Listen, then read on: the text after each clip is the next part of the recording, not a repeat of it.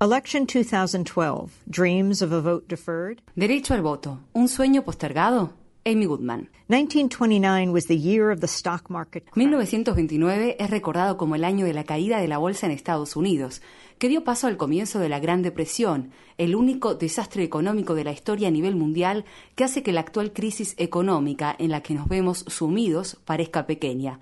También fue el año en que nació Martin Luther King Jr., que no llegaría a los 40 años, y fue el año en que Langston Hughes se graduó en la Universidad Lincoln, en las afueras de Filadelfia. Langston Hughes fue un escritor afroestadounidense, nieto de activistas que lucharon por el derecho al voto y la abolición de la esclavitud.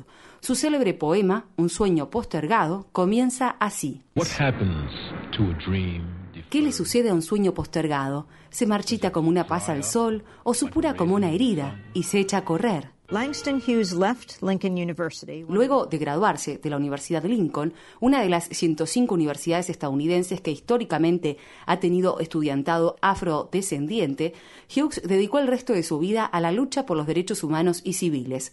Murió en 1967, dos años después de que el entonces presidente Lyndon Johnson promulgara la ley de derecho al voto. Almost 80 years after his graduation. En 2008, casi 80 años después de que Hughes se graduara de Lincoln, los estudiantes de esa universidad esperaron con ansias la oportunidad de emitir su voto. Muchos de ellos seguramente votarían por el primer candidato presidencial afroestadounidense de uno de los dos principales partidos, Barack Obama. Durante años, la Junta Electoral y el Departamento de Servicios al Votante del Condado de Chester se habían adaptado a las necesidades de los estudiantes y de la comunidad al establecer un centro de votación en el gimnasio de la universidad. Sin embargo, en las elecciones de 2008, este centro de votación fue trasladado a un centro comunitario que, según la descripción de la Unión Estadounidense por las Libertades Civiles de Pensilvania, ACLU por sus siglas en inglés, está a más de 1,5 kilómetros de la Universidad Lincoln, en una zona rural que es prácticamente inaccesible para los estudiantes que no tienen automóvil.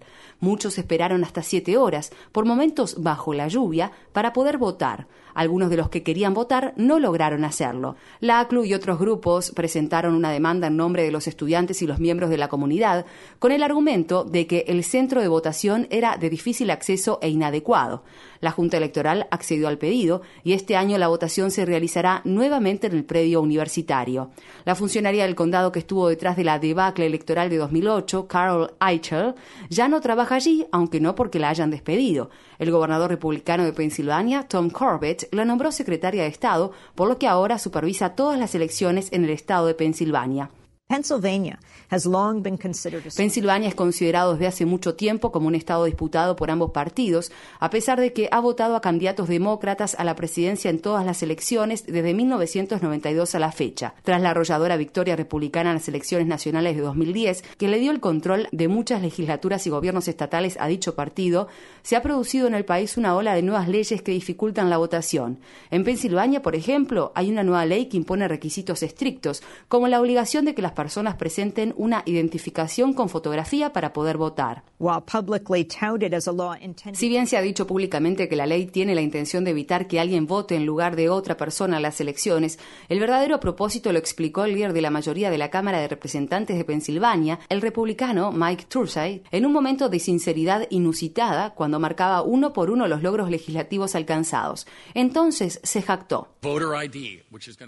La ley de identificación de votantes que permitirá al gobernador Romney ganar en el estado de Pensilvania. Hecho. New York University's Brennan El Centro Brennan para la Justicia, que depende de la Universidad de Nueva York, junto con otras organizaciones, demandó al Estado de Pensilvania con el objetivo de impedir que la ley entrara en vigor.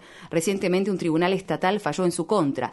La abogada Nicole Austin Hillary, directora de la oficina del Centro Brennan en Washington, D.C., me dijo.